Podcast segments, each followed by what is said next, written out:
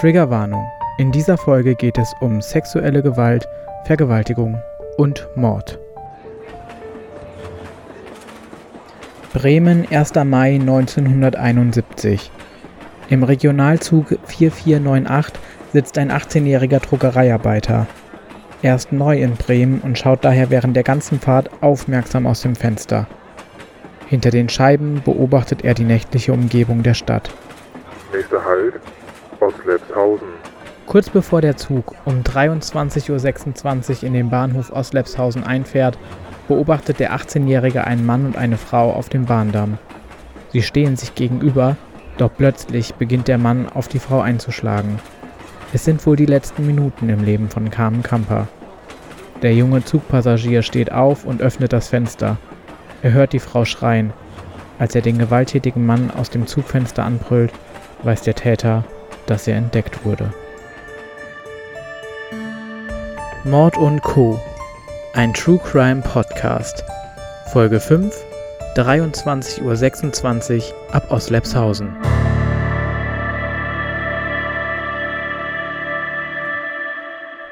Hallo und herzlich willkommen zu einer neuen Folge von Mord und Co. Schön, dass ihr wieder eingeschaltet habt und zuhören wollt. Wie ihr bereits gehört habt, starten wir heute auch mal direkt in den Fall. Es ist also der 1. Mai 1971. Die 17-jährige Schuhverkäuferin Carmen Kamper ist in der Diskothek Miramichi im Bremer Stadtteil Oslepshausen und tanzt zu den Liedern, die der DJ auflegt. Carmen Kamper ist an diesem Abend nicht zum ersten Mal im Miramichi. Sie begeistert sich für die Beat- und Popmusik und tanzt liebend gern. Von früheren Besuchen kennt sie sogar einige der anderen Gäste, wobei es meistens nur bei einem freundlichen Gruß bleibt. In der Disco gilt sie als zurückhaltend, besonders gegenüber fremden Männern. Daher tanzt sie vor allem auch mit anderen Mädchen, um es gar nicht erst zu Annäherungsversuchen kommen zu lassen. Einer der wenigen Männer in der Disco, der ihr Vertrauen genießt, ist der DJ, der um 23 Uhr ein Lied der Rolling Stones unterbricht um die Zeit durchzusagen. Für Carmen Kamper ist es das Zeichen. Sie verlässt das Miramichi um kurz nach 23 Uhr und macht sich alleine auf dem Weg zur Bahnstation. Gegen Mitternacht will sie nämlich wieder in der elterlichen Wohnung im Bremer Stadtteil Fegesack sein. Doch es kommt anders. Carmen Kamper trifft ihren Mörder kurz bevor der Zug um 23.26 Uhr in Oslepshausen ankommt. Auf dem Bahndamm schlägt dieser auf Carmen ein und wirft sie zu Boden. Ihre Schreie werden von Anwohnern und dem 18-jährigen Zugpassagier gehört, der einen Teil ihres Todeskampfes beobachten kann. Noch auf dem Bahndamm wird Carmen Kamper durch den Angreifer vergewaltigt. Der Zugpassagier berichtet anderen Passagieren von seiner Beobachtung und am nächsten Bahnhof benachrichtigt der Zugbegleiter die Polizei. Auch Anwohner informieren die Polizei über die Hilfeschreie, die sie vom Bahndamm gehört haben. Als einziger Augenzeuge beschreibt der junge Zugpassagier den Täter so zwischen 25 und 40 Jahre alt, ca. 1,75 bis 1,80 groß, mit dunklen, zurückgekämmten Haaren. Die Funkzentrale gibt dem Streifenwagen Roland 19 die Anweisung, in das Gebiet zu fahren, um zu gucken, was dort genau passiert ist, und gibt natürlich auch die Täterbeschreibung des Augenzeugen durch. Gegen Viertel vor zwölf in der Nacht, also knapp 20 Minuten nach dem Tatgeschehen, kommt Roland 19 im Bahnhofsgebiet an – doch die Polizisten finden trotz der präzisen Beschreibung nichts. Sie suchen auch die an das Gewerbegebiet und der Bahnstrecke anschließende Brachfläche ab und umfahren das Gewerbegebiet. In dieser Nacht finden die Polizisten aber keine weiteren Hinweise. Und auch die Befragung der Anwohner bleibt ergebnislos. Der Einsatz von Roland 19 endet nach circa einer halben Stunde. Es hat ein bisschen was von dem Miss Marple Krimi 16.50 Uhr ab Paddington von Agatha Christie. Der Titel dieser Podcast-Folge ist übrigens auch an diesen Roman angelehnt. In dem Krimi fährt Mrs. McGillicuddy, eine Freundin der Hobbydetektivin Miss Marple, mit einem Zug von Paddington Bahnhof in London ab und beobachtet aus dem Fenster einen Mord an einer Frau in einem überholenden Zug. Als das Gelände von Polizisten abgesucht wird, finden diese keine Spuren mehr. Für die zwei älteren Frauen ist klar, sie müssen das Verbrechen auflösen. Es ist schon interessant, wie diese erfundene Geschichte an die wahren Ereignisse von 1971 erinnert, wobei man halt sagen muss, der Krimi ist wirklich noch humorvoll und so und ich will mir gar nicht vorstellen, wie grausam das eigentlich sein muss für alle Beteiligten, was da am 1. Mai in Bremen-Ostlepshausen passiert ist. Ich kann und will mir wirklich nicht vorstellen, wie es ist, ein solches Verbrechen zu beobachten und wie schlimm es dann noch sein muss, wenn man keine Spuren mehr finden kann. Ähm, was in den Eltern von Carmen Kamper vorgehen muss, das kann man ja auch nur erahnen. Sie erwarteten ihre Tochter ja auch wieder in der späten Nacht in der Wohnung. Und stattdessen folgten dann Tage und dann auch noch Jahre, Jahrzehnte der Unsicherheiten. Wo ist unsere Tochter Carmen Kamper? Lebt sie überhaupt noch? Und was ist in der Nacht eigentlich passiert? Am 4. Mai 1971 brechen zwei jugendliche Straftäter aus einer Jugendstrafanstalt aus, die nur wenige Minuten Fußweg vom Bahnhof Oslepshausen entfernt liegt. Daher wird nach dem Ausbruch die ganze Umgebung nach den Straftätern abgesucht, auch die Brachfläche. Und hier machen die Suchenden einen schrecklichen Fund. Auf der Brachfläche liegt die Leiche einer Frau. Sie wurde erwürgt und dann hat der Täter auch noch viermal zugestochen. Drei Tage nach den Beobachtungen aus dem Zug und den Zeugenaussagen der Anwohner wird Carmen Kamper tot aufgefunden. Erwürgt und erstochen wurde ihre Leiche auf einer Brachfläche abgelegt und liegen gelassen. In den folgenden Monaten und Jahren verfolgt die Polizei mehr als 1000 Spuren. In einer Gaststätte in der Nähe der Disco gibt es günstigere Speisen und Getränke, und so soll Carmen Kamper dort mit zwei männlichen Begleitern einen Snack und Cola Brandwein zu sich genommen haben. Die Ermittlungen dauern Monate und führen unter anderem nach Berlin, wo einer der Begleiter wohnen soll. Heute kann man davon ausgehen, dass es einen solchen mitternächtlichen Snack nicht gegeben hat. Im Mageninhalt von Carmen Kamper hat man zumindest keine Beweise dafür gefunden. Die Justizvollzugsanstalt Oslepshausen ist ein weiterer Ansatz der Ermittler. Sie liegt in der Nähe der Diskothek und des Bahnhofs. Die Polizei überprüft, welche Inhaftierten am Tattag oder an den Tagen zuvor entlassen wurden auch Freigänger und andere Insassen werden in aufwendigen Befragungen unter die Lupe genommen. Aber die Spur liefert keine weiteren Hinweise für die Auflösung des Verbrechens. Und es gibt noch eine Spur, die von zwei Nachtwächtern des Norddeutschen Bewachungsinstitut kommt. Die Nachtwächter kontrollieren nachts mehrere Firmen in Bremen und an bestimmten Stellen hängen Schlüssel, mit denen sie ihre Stechuhr betätigen müssen, um zu beweisen, dass sie vor Ort waren. Ein 34-jähriger Kollege der Nachtwächter Hermann Ehr müsste den Kommissaren weiterhelfen können, denn er war laut der Stechuhr zur Tatzeit ganz in der Nähe des Tatorts. Wie sich herausstellt, ist Hermann Ehr ein Dieb und Betrüger. Er beklaut regelmäßig die Firmen, die er bewachen sollte, und manipuliert die Stechuhr mit nachgemachten Schlüsseln.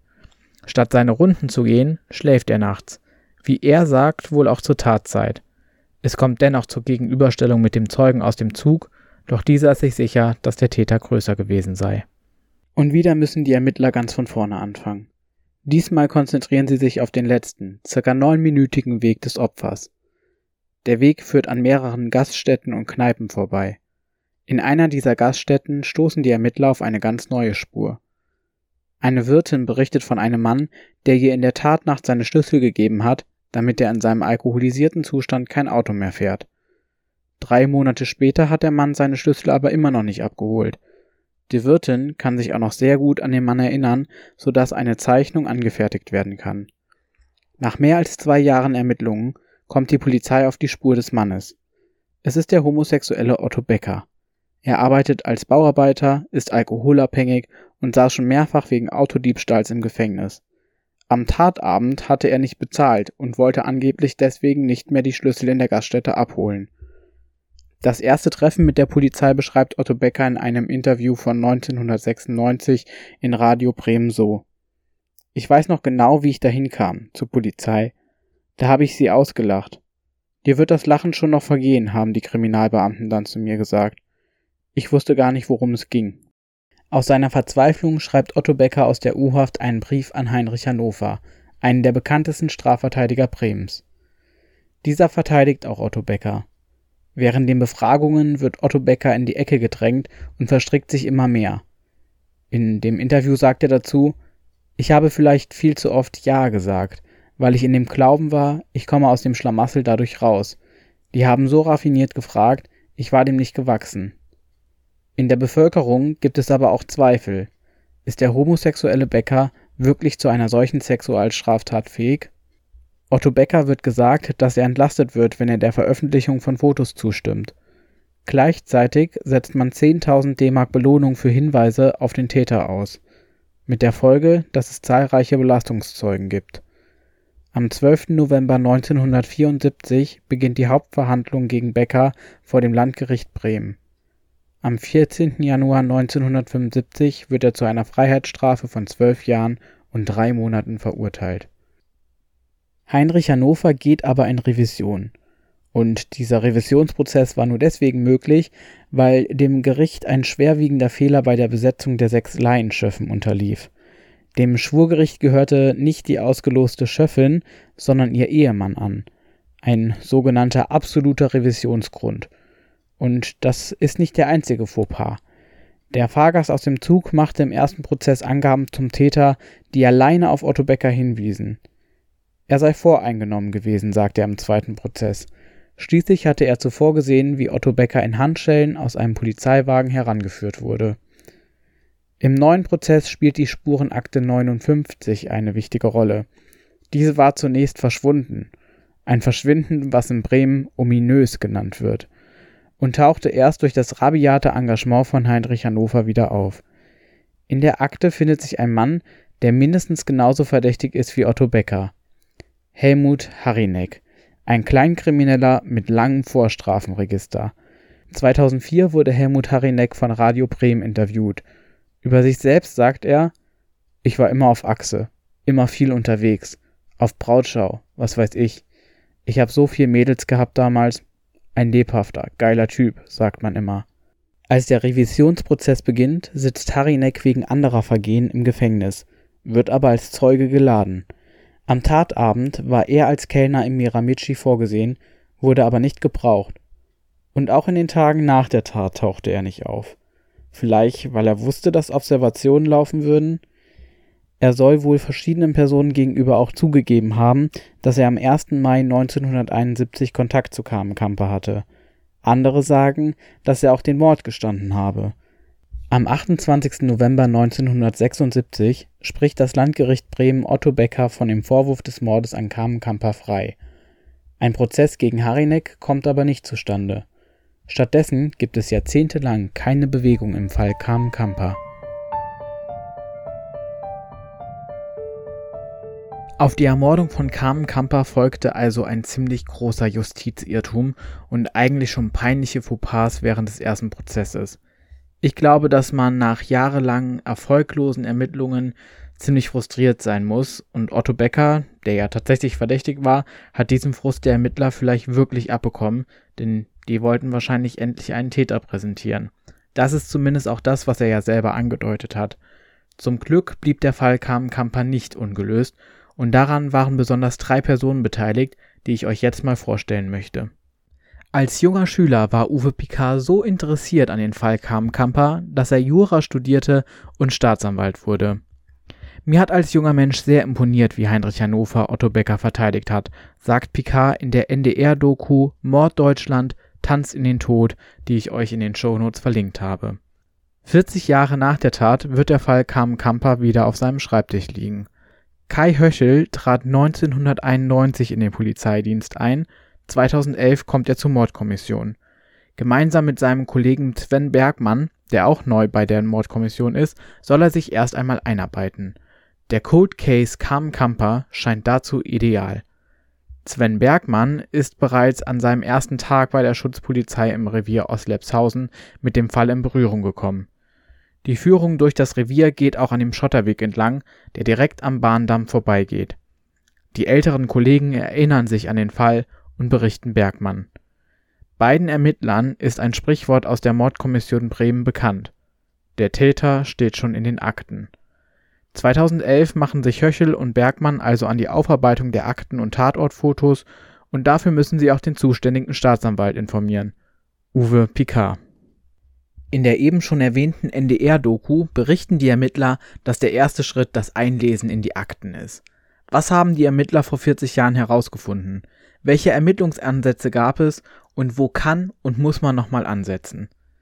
Der Hinweis zu den beiden Begleitern von Carmen Kamper stellte sich als Fehlspur heraus.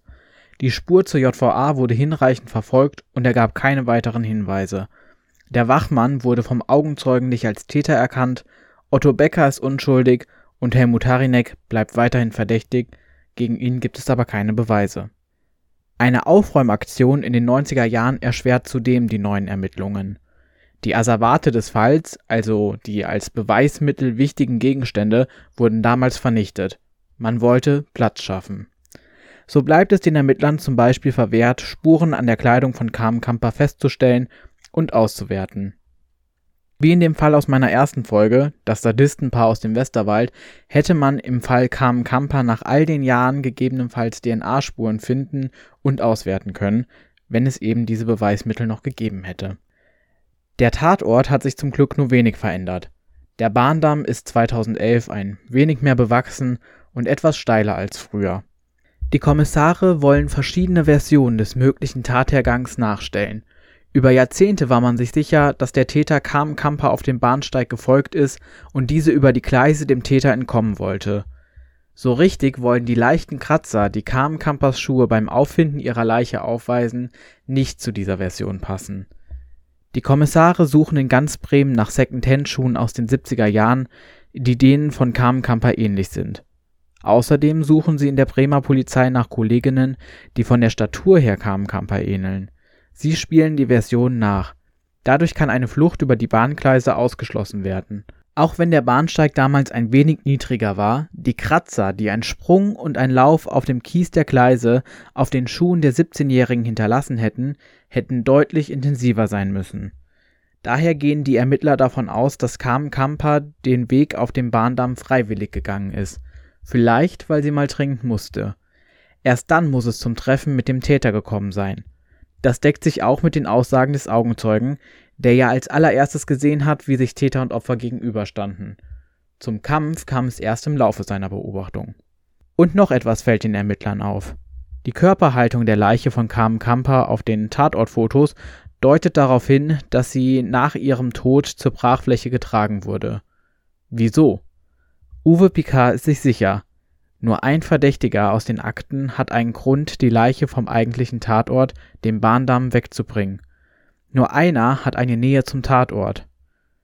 Wenn der Nachtwächter Hermann R. in der Tatnacht nicht geschlafen hat, sondern seine Runde tatsächlich gegangen ist, dann kommt er genau um 23.20 Uhr am kleinen Weg am Bahndamm an und trifft dort auf Carmen Kamper. Dazu passt außerdem, dass er seine Stechuhr an dem letzten Kontrollpunkt in der Nacht nicht mehr bedient. Und noch etwas stellen die Ermittler fest. Mit der Stechuhr kann Hermann R. zwar die Uhrzeiten manipulieren, muss aber zumindest einmal in der Nacht vor Ort im Gewerbegebiet sein. Und noch eine Entdeckung belastet ihn. Am Bahndamm hat man damals ein Stofftaschentuch gefunden, das dem Wachmann gehörte. Er ist zwar nicht überführt, wird aber dennoch zum Hauptverdächtigen. Das war dann wie ein Puzzle, das sich wie aus dem Nirvana zusammenfügt und alle Handlungen logisch erscheinen lässt, sagt Kai Höchel in der NDR-Doku. Aber warum hat der Streifenwagen Roland 19 Kamen Kamper nicht schon auf der Brachfläche liegen sehen? Auch hierzu findet sich ein Hinweis in den Akten.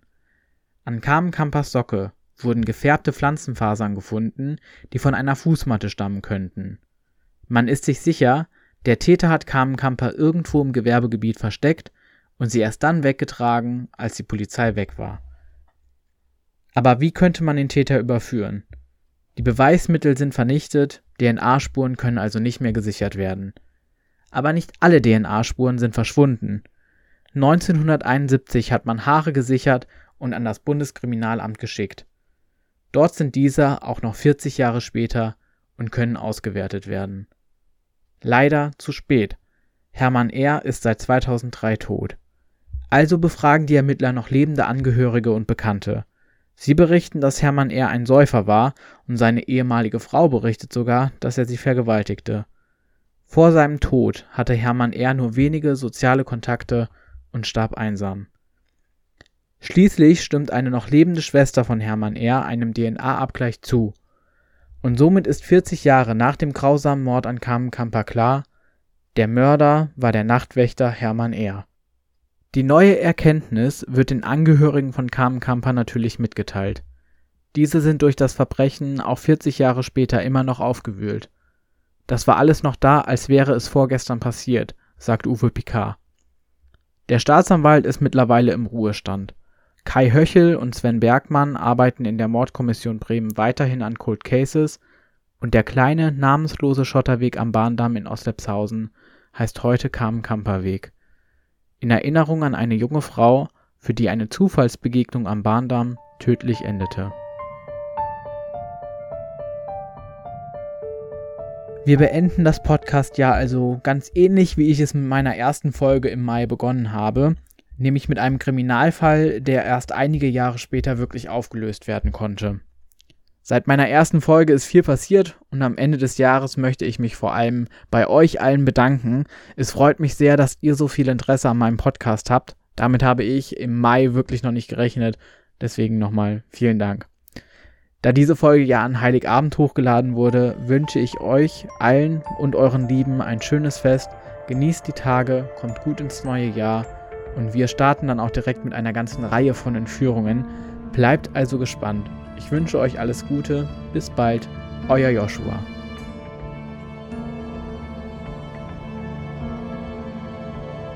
Vergesst nicht, den Podcast zu abonnieren und zu bewerten.